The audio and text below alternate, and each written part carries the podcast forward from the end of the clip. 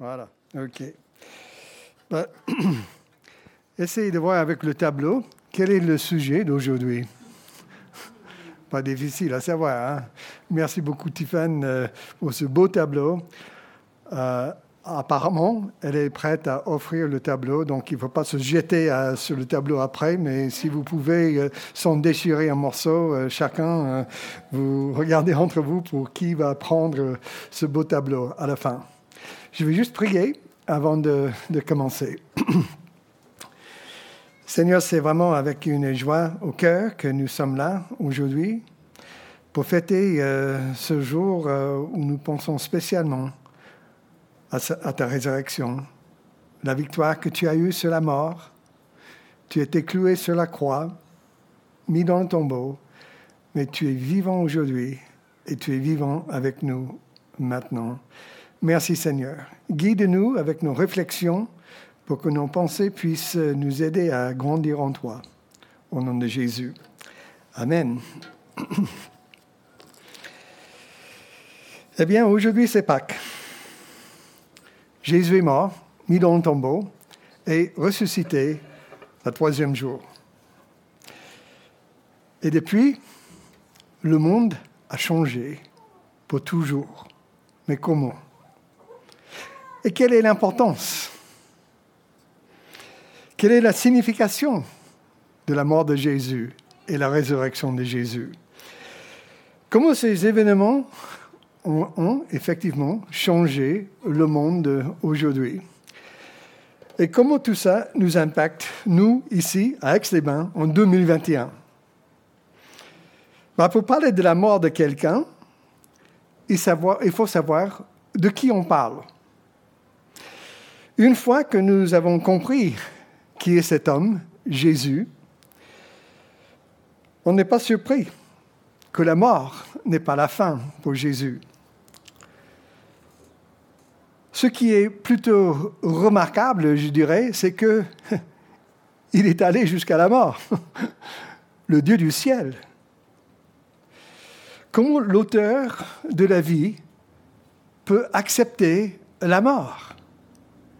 Comment le créateur de l'univers puisse être tué par ses créations La réponse, tout simple, dans un mot, selon Jean, l'apôtre Jean, il a écrit euh, les trois petites lettres dans le Nouveau Testament. et Jean dit, Jésus, Dieu est l'amour.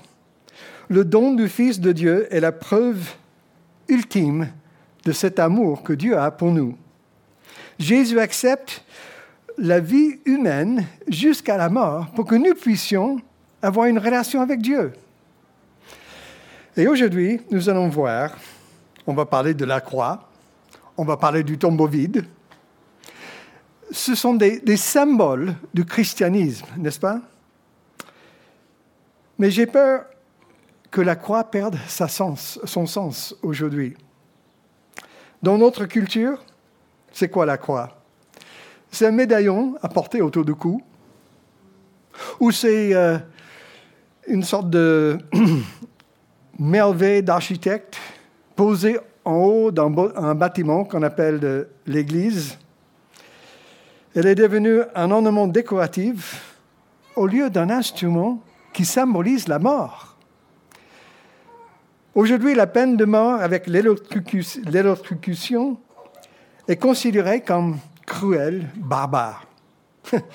Mais quand on pense qu'au jour de Jésus, dans le monde romain à l'époque, les criminels qui n'étaient pas les citoyens romains étaient cloués sur un bois avec des clous rouillés, attachés avec les bouts de corde.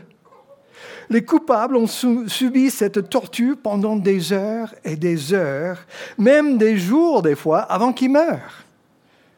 Et fermez les yeux si vous ne voulez pas écouter ça, mais j'ai lu même que des victimes sont devenues fous des fois au point que les soldats romains devaient couper leur langue pour arrêter le cri. C'était horrible. Mais quand même, c'est vrai aujourd'hui que la croix, le tombeau vide sont les symboles du christianisme. Et c'est vrai que notre relation avec la croix de Jésus détermine aussi notre destin. N'oublions jamais que la croix était un outil de torture et de mort. C'est là où Christ était attaché pour nous et il nous invite aujourd'hui à le suivre. Pierre avait besoin d'apprendre le vrai sens de la croix. Il devait apprendre pourquoi Jésus devait mourir une telle mort atroce. Auparavant, Jésus avait déjà parlé avec ses disciples qui devaient passer par une voie difficile et il a dit à Pierre, suivre son maître voulait dire qu'il avait passé par quelque chose de très dur. Parce que la croix était aussi un outil pour façonner Pierre et les autres disciples. Alors aujourd'hui, nous allons parler de la croix et des tombeaux vides. Et si vous regardez de la maison chez vous, je vais demander à Jonathan s'il peut mettre le, le, lien. Vous pouvez voir euh, un lien pour les enfants. Euh, voilà. Et euh, si vos enfants regardent aujourd'hui, ou peut-être même plus tard, vous marquez le, le lien, et c'est l'histoire dessinée pour les enfants de la croix et la résurrection de Jésus. Mais revenons à notre histoire. J'imagine que Pierre était très confiant ce jour-là. Parce que Jésus vient de féliciter Pierre pour sa perspicacité spirituelle. Nous allons lire dans l'évangile de Matthieu, au chapitre 16, et je vais juste lire euh, le texte parce que je vais commencer plus tôt. Je vais commencer avec le verset 15, Matthieu 16 et verset 15, où c'est marqué, Jésus leur demanda, vous, vous dites qui, euh, qui dites-vous que je suis? Et c'est là où Pierre répond, tu es le Messie, le Fils de Dieu vivant. Je vais m'arrêter là pour l'instant. Tu es le Fils de Dieu vivant. Donc, Pierre avait une sorte de incroyable compréhension de qui était Jésus. Et pensez à l'encouragement qu'il a ressenti de la part de Jésus. Et Jésus va plus loin en disant qu'il aurait un rôle important. Le, verset suivant, il dit, Jésus dit, tu es heureux, Pierre, fils de, fils de Jonas, car ce n'est pas de toi-même que tu as trouvé cela, c'est mon Père céleste qui te l'a révélé. Et moi, je te déclare, tu es Pierre, et sur cette pierre, j'édifierai mon Église, contre laquelle la mort elle-même ne pourra rien. Donc, toute une bénédiction pour Pierre. Euh, ce jour est devenu un jour formidable pour Pierre. Mais ensuite, c'est devenu un jour très triste pour Pierre, parce que on va voir le texte qui suit, où Jésus explique ce qui va se passer, sa mort et sa résurrection. Je vais lire à partir du verset 21 du chapitre 16. À partir de ce jour, Jésus commença à exposer à ses disciples qui devaient se rendre à Jérusalem ils subirent de cruelles souffrances de la part des responsables du peuple, des chefs, des prêtres et des spécialistes de la loi, être mis à mort et ressusciter le troisième jour. Alors Pierre le prit à part et se mit à lui faire des reproches. Que Dieu t'en préserve, Seigneur, cela ne t'arrivera pas. Mais Jésus se retournant, lui dit, Arrière Satan, éloigne-toi de moi. Tu es un obstacle à ma mission, car tes pensées ne sont pas celles de Dieu, ce sont des pensées tout humaines. Puis s'adressant à ses disciples, Jésus dit, si quelqu'un veut marcher à ma suite, qu'il renonce à lui-même, qu'il se charge de sa croix et me suivre. C'est incroyable. Nous allons voir euh, combien c'est dangereux de se tromper, même aujourd'hui, à ce sujet, qui est Jésus, qu'est-ce qui se passait sur la croix? Et au tombeau vide. La croix, comme pour Pierre, devrait aussi aujourd'hui nous façonner d'une manière autre. Alors j'aimerais exposer cette scène par quatre perspectives différentes. Et je pense que ce sera facile pour vous de me suivre. On va commencer avec la perspective de Christ. Jésus donne un avertissement dur, verset 20, à Pierre. verset 20, où il dit, Jésus interdit à ses disciples de dire à qui que ce soit qu'il était le Messie. Vous imaginez? Jésus dit, il ne faut pas en parler, il ne faut pas le dire. Et puis à partir du verset 21, ce qu'on a lu, il explique les choses qui vont venir. Sa mort, la crucifixion et la résurrection. Mais pourquoi On penserait que Jésus les encouragerait de partager ce qu'il vient de lui expliquer, non Non. Parce que les disciples n'avaient pas encore bien totalement compris qui il était et surtout pas l'œuvre qu'il est venu accomplir. Ils attendaient toujours un royaume, le roi est là, mais ils ne comprenaient pas du tout sa mort à la croix. Cette idée de la croix avant la couronne, la croix avant le tombeau vide, la mort avant la résurrection. Donc ils auraient donné un faux message aux gens. Et puis, Jésus lâche la bombe atomique à partir du verset 21. Et notez bien les détails qu'il donne ici. Il dit d'abord, il devait aller à Jérusalem. Jérusalem, la ville de sacrifice. Il devait aussi souffrir entre les mains des responsables juifs, c'est-à-dire ceux qui avaient une position importante et d'autorité. Le Sanhédrin, ce qu'on appelle ça, qui était composé des hommes les plus sages, les plus instruits, vraiment la crème de la crème. Et c'était eux qui sont devenus les plus hostiles contre Jésus. Et la troisième chose, il devait mourir, il dit, et ressusciter. Exactement comme ça s'est passé. Il en a parlé avant, mais maintenant il explique les choses beaucoup plus claires, en détail.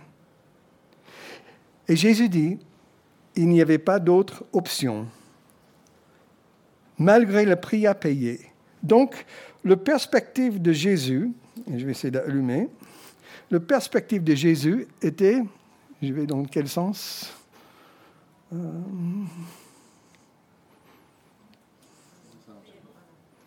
Comment? Ah, ça marche. le perspective de Jésus était que c'était la seule solution. Je pense que si Jésus avait été un faux, il n'aurait jamais choisi la croix. Il y a des gens aujourd'hui qui disent Oui, mais Jésus, ce n'était pas vraiment le Fils de Dieu. Jésus n'a pas fait tout ça. ben, S'il était un faux, il n'aurait jamais choisi la croix. Mais en même temps, je me demande pourquoi les disciples n'ont pas compris qu'ils devaient souffrir avant d'aller dans la gloire pour nous recevoir?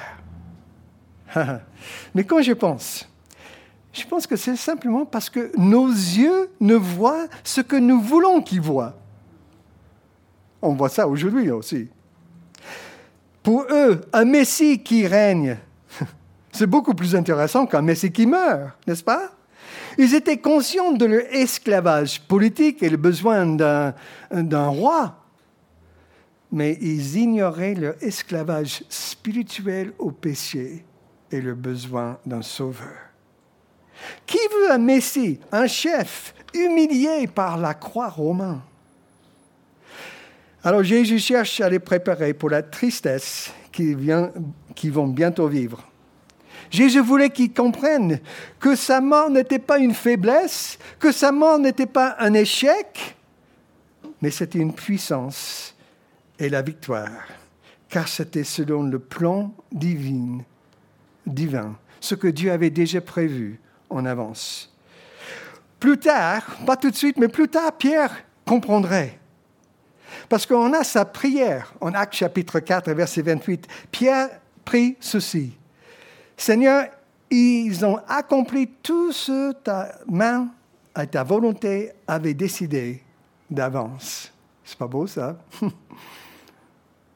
Mais pour l'instant, ici, dans le contexte, avant que ces choses sont passées, Pierre ne voyait pas comment la croix pourrait faire partie du plan de Dieu.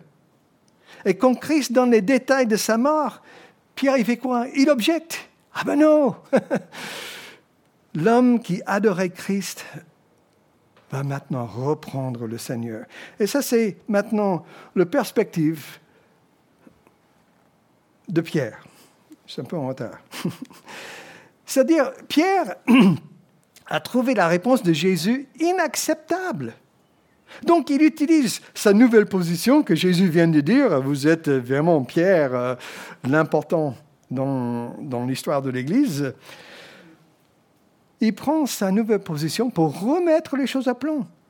Dans sa conception des choses, il ne pouvait pas voir Christ humilié de cette manière. Alors il prend Jésus à côté. Il est gentil, hein Il fait pas ça devant tout le monde. Pour épargner son maître d'être repris en public, il prend à côté où il lui dit simplement que cette manière de parler, ça va pas.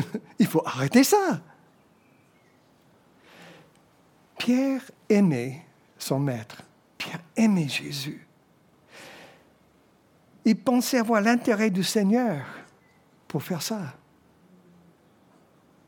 Et juste une parenthèse, mais des fois nos amis peuvent tromper. Ils peuvent se tromper avec des mauvais conseils pour nous. J'ai déjà expérimenté ça. Comme des fois où ils minimisent notre désobéissance, ou notre péché caché, ou notre mensonge, parce qu'ils ne veulent pas nous faire de la peine. Donc, oh, ça va, c'est pas trop grave. Et le raisonnement de Pierre est compréhensible. C'est quoi le raisonnement de Pierre? Ce n'est pas comme ça que le Fils de Dieu devait mourir, être traité. Comment peut Jésus, s'il est Dieu, comment peut-il mourir? Il est Fils de Dieu, il est roi, il est Messie. Ce n'est pas possible qu'il soit humilié par la, mort de la croix. Dans la tête de Pierre, ça passe pas. Et je comprends. En plus, Pierre sait qu'il n'a rien fait de mal. Le problème, c'est que Pierre est en train de faire son raisonnement en dehors de ses compétences. Il raisonne avec sa tête humaine, ses yeux humains. Comment pouvait-il, Pierre, savoir que le Messie ne doit pas mourir? Est-ce qu'il est Dieu? Non. Est-ce qu'il connaît le plan de Dieu parfait, mieux que Christ? Non. Même en Romains chapitre 11 et verset 34, c'est marqué, qui a connu le pensée du Seigneur? Qui a été son conseiller? Personne. Cette rencontre me parle beaucoup. Hein? Voici Pierre qui veut manifester son amour suprême pour Jésus. Et juste après, il essaie quand même de faire barrage pour Christ, pour qu'il obéisse à la volonté de son Père, jusqu'à devenir, selon le texte, l'instrument de Satan. La croix était le plan prédéterminé de Dieu, comme la seule remède possible pour l'humanité. C'est-à-dire, pas de quoi, ok, pas de salut. Pas de quoi, ok, pas de pardon. Pas de quoi, ok, pas de rédemption. Pierre se met entre Jésus et la croix. Donc, entre Jésus et son propre salut. Il n'a pas réalisé qu'encourager Jésus d'annuler la croix, d'annuler la Pâque, ferait son propre jugement éternel. Et moi, j'essaie d'imaginer, si Jésus avait suivi le conseil de Pierre, ça veut dire que Pierre et nous aussi serions perdus éternellement. Christ devait prendre la place et porter le péché de toi et moi, de nous tous, sur la croix pour sauver ceux qui croient en lui. Mourir pour ressusciter et vaincre la mort, c'était le plan de Dieu. Pierre prend Jésus à part pour faire des reproches. Mais c'est ensuite, c'est Jésus qui reprend sévèrement Pierre en lui disant qu'il parle avec les paroles sataniques. Donc, si vous voulez, euh, le perspective de Jésus, c'est la seule solution pour le péché de l'homme. Le perspective de Pierre, ah non, pas la croix. Maintenant, on va voir le perspective euh, du Père. Parce que le Père aussi ne parle pas directement dans cette histoire. Mais où est-ce que Pierre s'est trompé dans son raisonnement? Le verset 23 nous dit, Tu es un obstacle à ma mission, dit Jésus, car tes pensées ne sont pas celles de Dieu, ce sont des pensées toutes humaines. Pierre, le roc, est devenu ici une pierre d'achoppement, un outil entre les mains de l'ennemi. Un moment, Pierre parle, guidé par le Saint-Esprit de Dieu. Et ensuite, de la même bouche sortent les paroles du malin. Mais je vois quand même que Christ reprend Satan et pas Pierre. Il dit arrière-moi, Pierre? Non, il dit arrière-moi, Satan.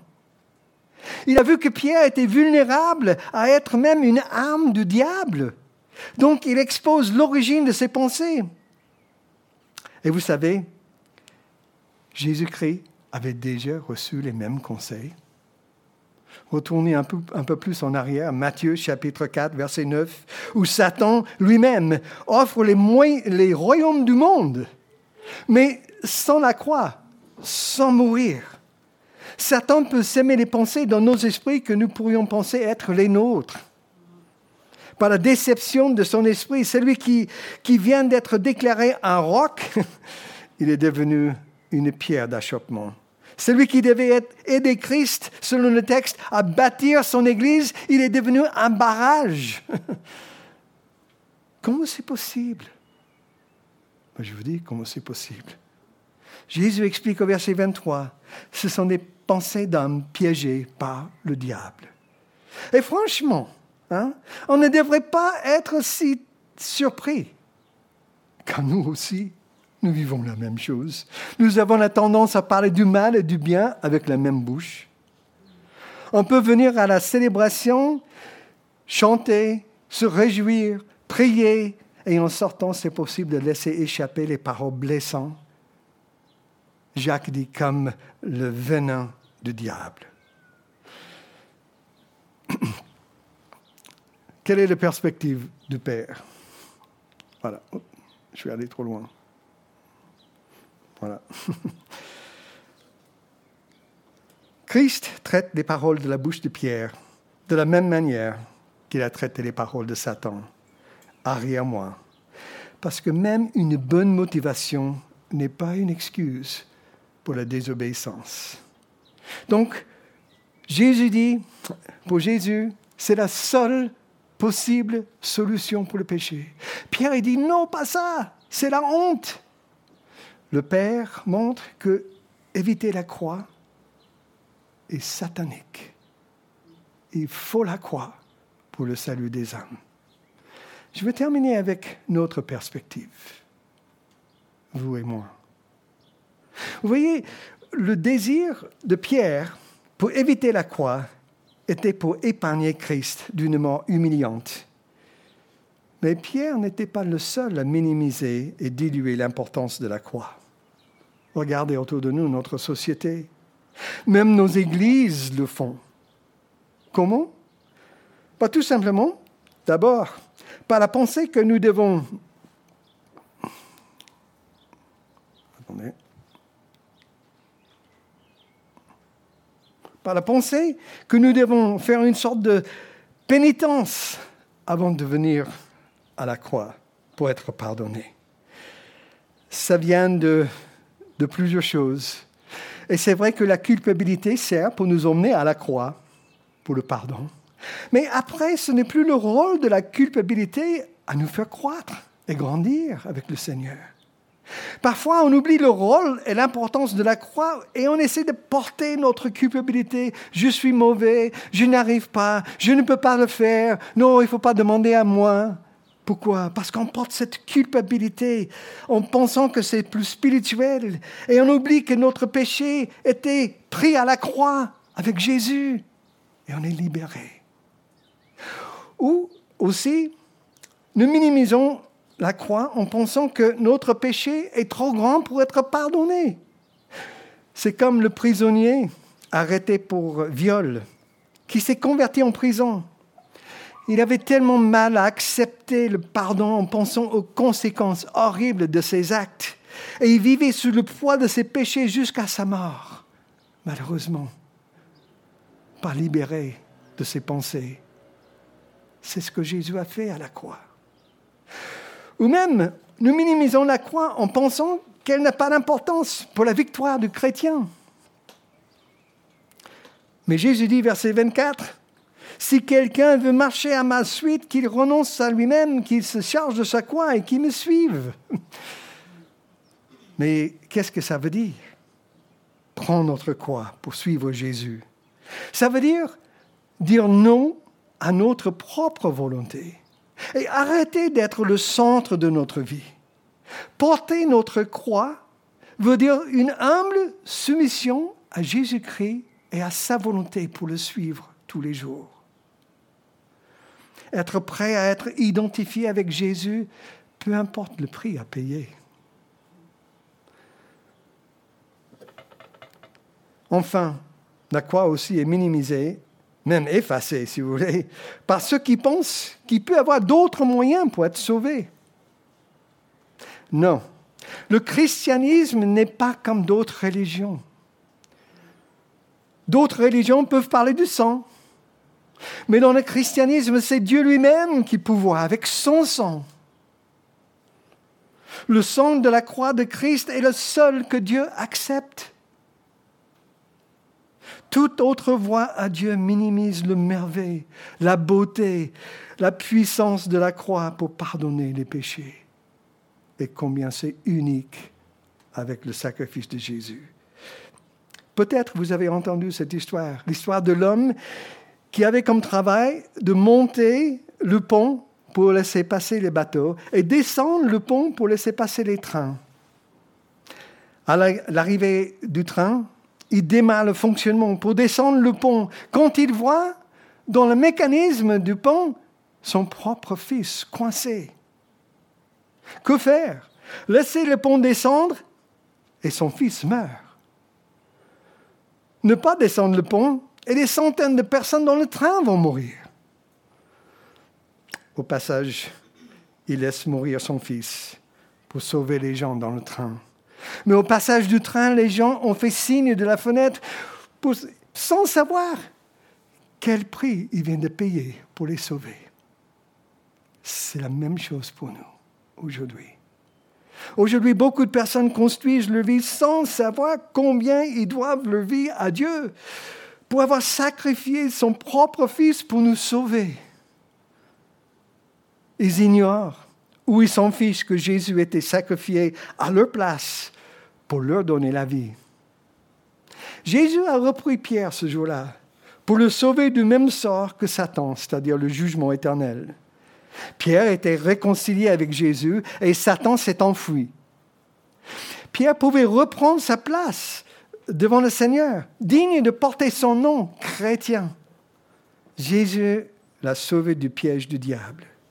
Vous imaginez, dans un jour, Pierre était formé par une grande affirmation et une belle promesse. Et dans le même jour, il était repris sévèrement. Et vous savez, il en avait besoin, besoin des deux, pour que Christ transforme cet homme à être un roc, pour devenir un homme de Dieu. Alors, comme Pierre, nous aussi, nous devons apprendre que la croix précède la couronne.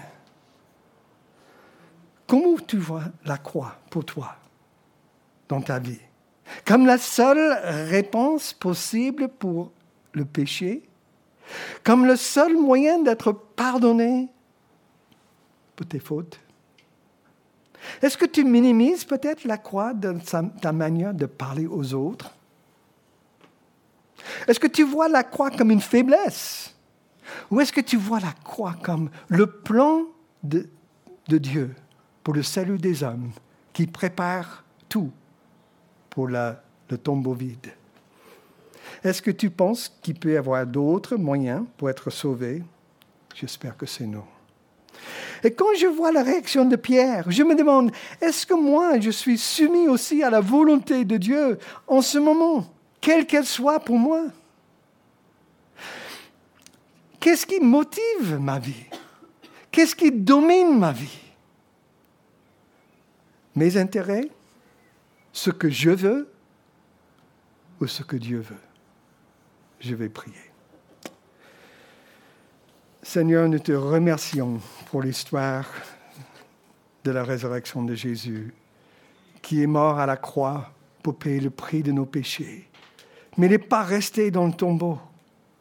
Il est vainqueur et il nous donne aujourd'hui la victoire.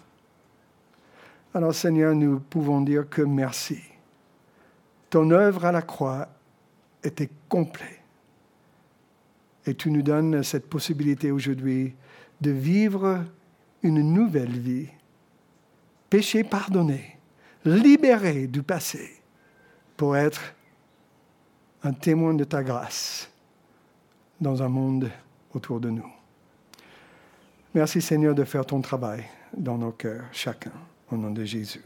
Amen.